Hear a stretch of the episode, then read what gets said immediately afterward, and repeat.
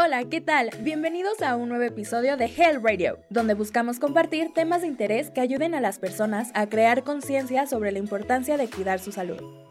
Yo soy Frida Camacho y hoy tenemos un tema muy interesante. Y para ello nos acompaña el ingeniero Enrique Lona. Él es el CEO y fundador de Honor, una plataforma de telemedicina que opera en México y otros países. Y vamos a charlar con él precisamente de este tema.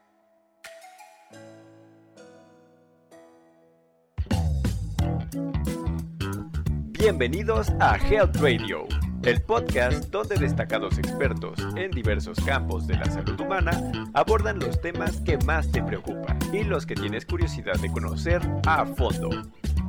Health Radio, el podcast de la salud.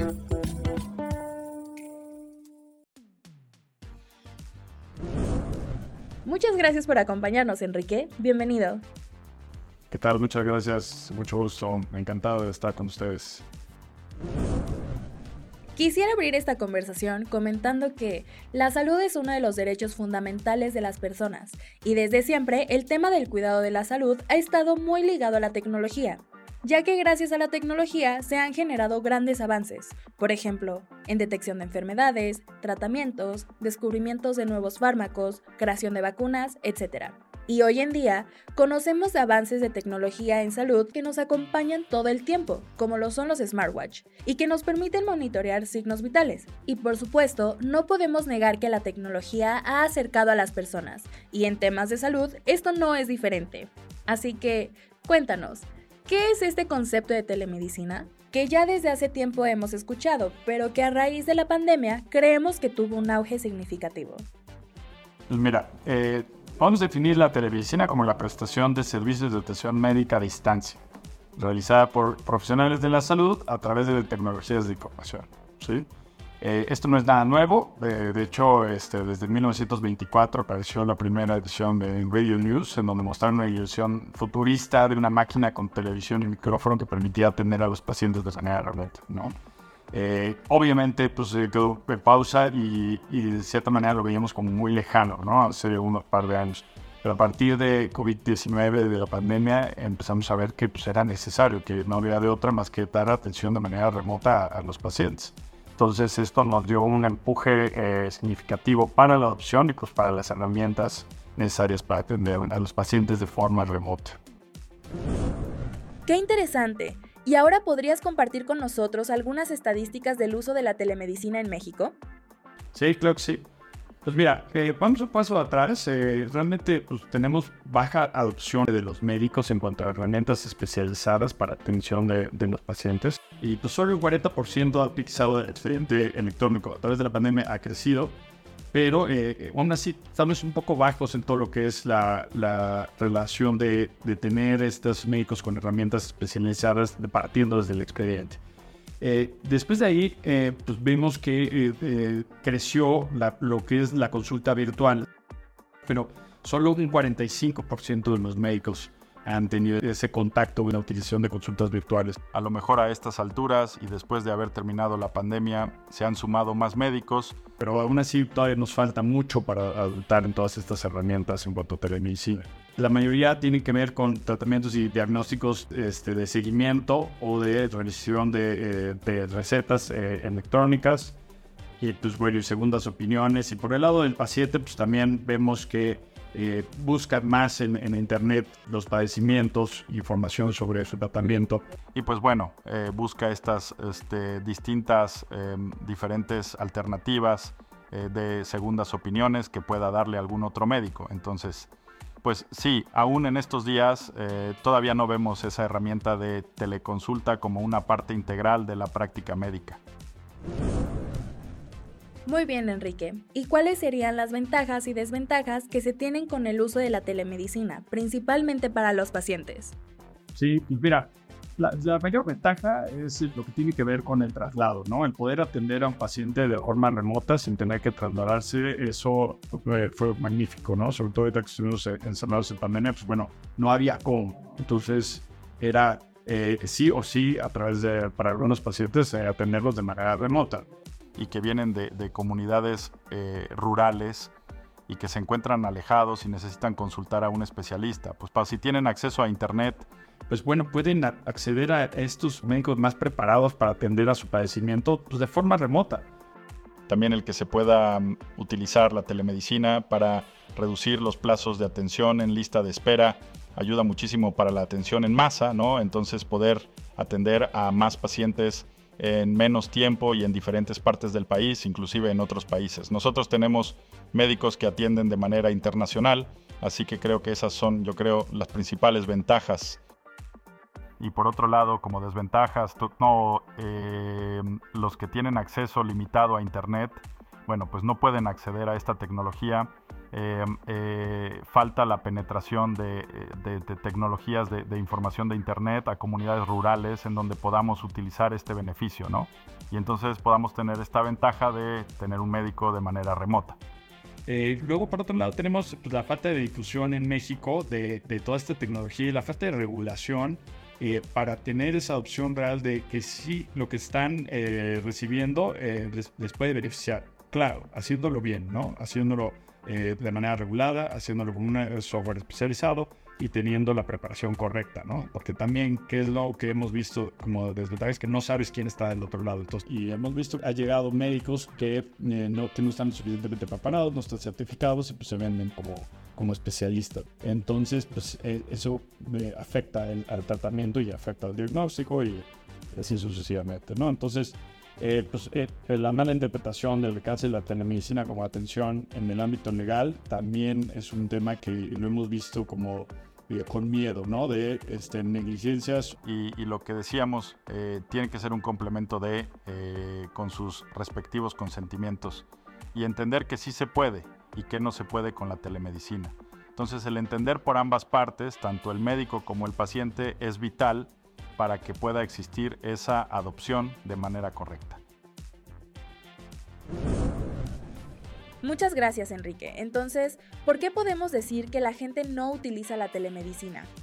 Sí, pues mira, eh, pues realmente tenemos muchas barreras, ¿no? O sea, barreras este, complejas desde, desde, las tecnológicas, donde pues también eh, muchos de los pacientes, por ejemplo, que son de mayor edad, eh, pues no, no, tienen esta de habilidad esta, de, esta, de, de, de, estar encuadrados con el cómo utilizar estos dispositivos para llevar a cabo el proceso de telemedicina de forma remota, ¿no? O sea, bueno, todo el proceso general de telemedicina. Entonces, pues también la parte de adopción tecnológica es, es importante, la infraestructura, como mencionábamos, el acceso a Internet, eh, la eh, complejidad de, de, soluciones estandarizadas que cumplen realmente con la normativa de salud. Por necesidad y porque por que la urgencia y la rapidez, pues tuvimos que utilizar herramientas que no eran adecuadas para la telemedicina. ¿sí? Entonces, eh, pues bueno, eh, pues eso causó mucho estrés en el sentido de que, pues bueno, lo están haciendo de manera informal y entonces eso daba ese miedo, ¿no? De realmente, eh, oye, son datos sensibles y qué le voy a compartir a mi médico, ¿no? Entonces, y sobre todo también en, dónde, en qué ambiente estoy para compartir estos datos de esta información de mi historia clínica, cuando a lo mejor hay gente alrededor que pues, puede estar escuchando y no hay esa privacidad, como puede existir en el consultorio de manera presencial, ¿no? Y cultura también de la resistencia a, estas nuevas innovaciones tecnológicas, por otro lado también. Muchos médicos que dicen yo lo necesito tocar, que sí es cierto, y que, y que lo tengo que ver, y está bien, eh, pero pues que no eh, rechazan de manera eh, autoritaria el que tenga que ser a través de la tecnología, y creo que pueden coexistir los, los dos, ¿no? por otro lado, pues también tenemos conclusiones normativas que pues, ignoran las necesidades del paciente y las capacidades del sistema de salud. Y por último, pues también del, lado también del médico de, oye, mi información es segura, dónde está viajando, quién la tiene, cómo se mueve, pues entonces esa desconfianza y ese miedo a, a la innovación tecnológica, ¿no? Por supuesto. Entonces, Enrique, ¿la telemedicina es más usada en el sector público o en el sector privado? es mucho más usada a nivel eh, privado. Eh, sí tienen los aspectos eh, públicos especializados, sobre todo para atención de manera remota en comunidades rurales, pero realmente es el sector privado el que ha dado el salto a, buscar la manera de cómo atender. ¿sí? Entonces, realmente podemos ver que el sector privado tiene un 46% de, de, aceptación de uso de telemedicina, cuando el sector público apenas un 9%.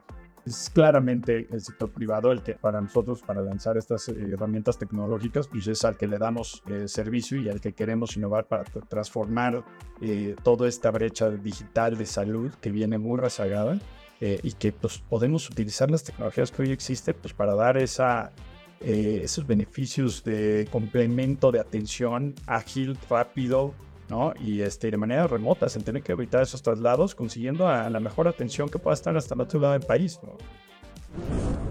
Se supone que los datos de salud de una persona son datos sensibles, así que en términos de seguridad de la información, ¿la telemedicina es segura? Tocas un punto muy importante, hay que hablar que tenemos tres elementos a considerar. Entonces, eh, por un lado es el médico que está eh, gestionando los datos del paciente, entonces a través de un correcto aviso de privacidad, eh, del manejo y resguardo de los datos y un consentimiento donde el paciente está otorgando acceso a dicha información. Hay un marco legal para poder transmitir información y que se tenga entendido de qué datos se están recabando y cómo se van a utilizar. Entonces el médico tiene que eh, habilitar al paciente una acción que le permite dar ese consentimiento de manera digital por otro lado, eh, tenemos al paciente que es quien otorga los datos, ¿no? Entonces que pueda estar en un lugar el privado, en un espacio apto para compartir información sensible que está relacionada con su consulta. Entonces nosotros recomendamos a nuestros médicos eh, que le compartan a sus pacientes las buenas prácticas de cómo el paciente esté en un espacio donde lo haga sentir seguro eh, que tenga una buena iluminación, que tenga un buen audio, una cámara o dispositivo para que pueda comunicarse con el médico. Y por otro lado, tenemos a las plataformas, ¿sí? como en nuestro caso, que es el medio por el cual eh, se transmite esta información. Y podemos hablar de que pues, tiene que venir encriptada la información, tiene que ser una herramienta especializada para este tipo de servicio, tiene que estar alojada en los lugares correctos y tiene que darle esa seguridad tanto al médico como al paciente de que sus datos están siendo tratados correctamente. Por ejemplo, uno de los puntos más importantes que vivimos a lo largo de la pandemia y que pues lo entiendo porque fue por la necesidad de agilidad y de rapidez y que nos agarró desprevenidos eh, y entonces no estaba listo el país, de hecho el mundo en general no estaba listo para dar atención de manera remota y pues encontramos eh, con la utilización de herramientas comunes eh, con Zoom como es WhatsApp, que son medios comunes a los que se puede tener acceso y a los que todos nos volvimos expertos, ¿no? que se utilizaron y se siguen utilizando porque es lo más fácil y más práctico, pero definitivamente no son los medios correctos.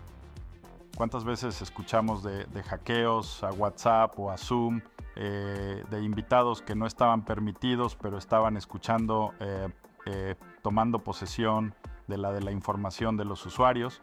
Eh, y pues eso provoca eh, claramente que se tenga un bridge de la seguridad de toda la información. Por ejemplo, nosotros en Eleonor almacenamos toda la información encriptada en servidores seguros y que es solo el médico con su usuario y contraseña puede acceder a esa información. Entonces eh, le ponemos las herramientas al médico para, para ayudarle a brindar el aviso de privacidad, el consentimiento, buenas prácticas de cómo dar estos servicios de manera remota. ¿no? También hablamos de la certificación de HIPAA y apegados a las normas como la NOM 024 que habla de la interoperabilidad de la información, de cómo se debe transmitir la información de un lugar a otro y de un expediente a otro de manera estructurada. Esta es la seguridad de información que se debe utilizar para brindar este tipo de eh, servicio de manera adecuada. Muchas gracias, Enrique. Entonces, ¿qué deberían considerar las personas como factores principales para poder utilizar telemedicina con los médicos? Pues bueno, eh, en resumen de cuentas lo, podemos ver en tres aspectos, ¿no? Entonces, en la parte este, de seguridad, que pues bueno, el profesional de salud cuente con todas las medidas para la transmisión de esta información, ¿sí? Vinculando todos los datos de almacenamiento, acceso a información este, relacionados con la seguridad de los datos del paciente, ¿no? Entonces, Creo que esa es la parte fundamental que ya eh, hemos tocado bastante en esta entrevista, de cómo la seguridad eh, tiene que ser un aspecto importante para ambas partes, ¿no? Este, el conocimiento, ¿no? El conocimiento del, del profesional de salud de el alcance y el proceso de telemedicina, de principio a fin, desde que tienes primer contacto con el paciente, desde que genera su cita, desde dónde te encuentras, desde eh, cómo da la consulta virtual, la receta electrónica, entonces todo ese proceso. Tiene que tenerlo súper claro el médico y sobre todo el marco legal y el alcance de la telemedicina, ¿no? Hablábamos de que es una herramienta complementaria, ¿no? Y de como sí tiene que haber en algunos casos, bueno, para muchas especialidades sí tiene que haber una consulta eh, presencial para hacer correctamente una exploración física. Entonces tenemos que hacer un híbrido y tenemos que entender bien eh, cómo es ese proceso de atención y luego qué herramientas son las adecuadas para el uso de este proceso de telemedicina.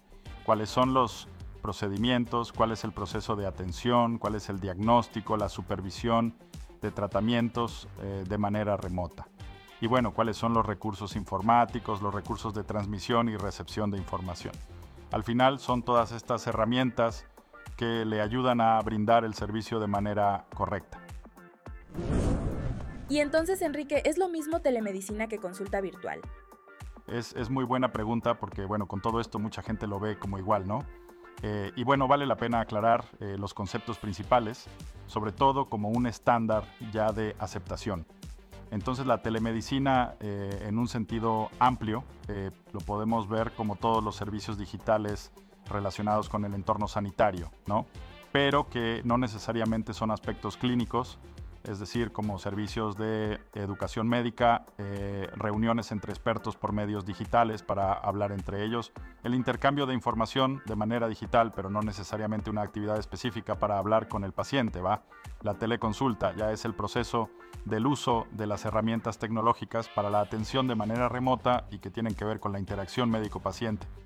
Telemedicina eh, puede abarcar desde un directorio médico, donde el paciente puede agendar una cita, eh, levantar cierto tipo de, información para su historia clínica, eh, rellenar em, formatos digitales, luego ya la consulta virtual, la receta electrónica y el seguimiento del paciente, inclusive hasta la dispensación de medicamentos por medios electrónicos.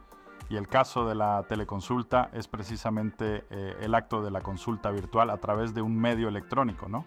Donde existe precisamente una interacción directa entre el médico y el paciente. Esas eh, serían en general las principales diferencias. En tu opinión, ¿la telemedicina tiene mayores beneficios para consultas de primer contacto o de seguimiento? A ver, eh, en nuestra opinión, en nuestra experiencia, y como lo hemos platicado con muchos de nuestros médicos en todo este proceso que hemos tenido de onboarding de, telemedicina, depende de la especialidad.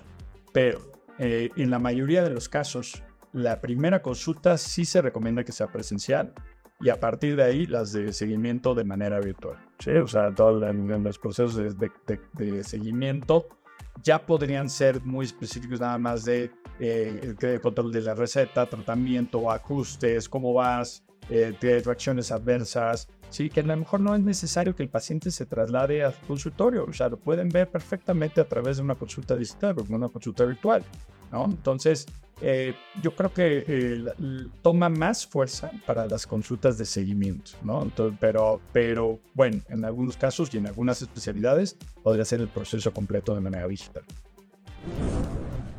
Ahora bien, ¿dónde pueden las personas encontrar a profesionales de la salud para poder generar una cita y que les ayuden con sus padecimientos? Pues mira, hay muchos eh, directorios electrónicos. Nosotros tenemos el nuestro en eleonor.mx, en donde el paciente puede buscar a, los profesionales de la salud. Puede buscar un especialista, lo filtra por su ubicación o por cierto servicio que ofrece. Entonces, lo que estamos tratando de hacer es ya no dar tantos saltos, ¿sí? Entonces también ese es uno de los problemas que tenemos. El, me voy con un médico, no, no es, me voy con un médico. Entonces es tiempo, dinero y, este, y desgaste y, y, a lo mejor quedas confundido también como paciente, ¿no? Entonces tratar de encontrar rápidamente al, al, al médico que sí está, que sí necesita, que, al que necesita llegar para, para tratar. Se va filtrando la información. Se va filtrando la información. Entonces nosotros a través de nuestros filtros de servicios, el médico puede poner cuáles son sus servicios especializados y eso ya puede el, el paciente ir directamente y encontrar esa parte. Después estamos trabajando en algoritmos ya de, eh, de triage en donde podemos recomendar de oye, eh, tú necesitas un internista, tú necesitas un oncólogo, y entonces, siempre y cuando tengan ese filtro y, en un punto de contacto de primera atención, donde los direccione al lugar correcto. Eso es para el paciente. Y en el Leonor es la parte donde el médico pueda usar eh, estas herramientas de manera segura, amigable y rápida, donde pueda subir toda su información y tenga el manejo de sus expedientes, agenda en línea, facturación electrónica, receta electrónica, etc. Todo un kit eh, de elementos que damos a los médicos para que, que sean prácticos y ahorren tiempo. Pues es eso, tener eh, la tecnología a disposición tanto para el médico como para el paciente y ahorrar tiempo. Hacer un proceso sencillo, tiene que ser sencillo esto, ¿no? Y en la plataforma de Leonor, ¿las personas tienen que registrarse para poder contactar a los especialistas? No, no, para pacientes es gratuito, simplemente es un servicio para eh, tratar de contactar al mejor especialista. Nosotros no le cobramos al paciente para que encuentre al especialista que estaba buscando. Solo ya eh, cuando quiera contactar a un médico, pues por supuesto que tendrá que dejar sus datos básicos, pero la verdad que es un proceso muy muy sencillo. Pues Enrique, la verdad nos has ayudado a despejar muchas dudas respecto al tema de telemedicina. Confiamos que esta información pueda ayudar a las personas a tomar mejores decisiones si es que sus médicos les ofrecen el servicio de telemedicina o si ellas mismas buscan tener una consulta virtual con algún especialista. Por favor, compártenos algunos comentarios de cierre. Bueno, pues nada, que simplemente que no hay que tenerle miedo a la tecnología, ¿no? La tecnología bien utilizada nos puede ayudar bastante. Y hay que subirnos en este tren porque es lo que viene y hay que ir hacia adelante, ¿no? Entonces hay que evolucionar, hay que hacerlo bien y hay que empujar también eh, el tema de la normativa para que sea de manera legal y que sea de manera correcta la atención médica. Pues Enrique, muchas gracias por tu participación en este foro y nos vemos muy pronto. No, hombre, al contrario, un gusto estar aquí. Mucho éxito con el podcast, creo que va muy bien.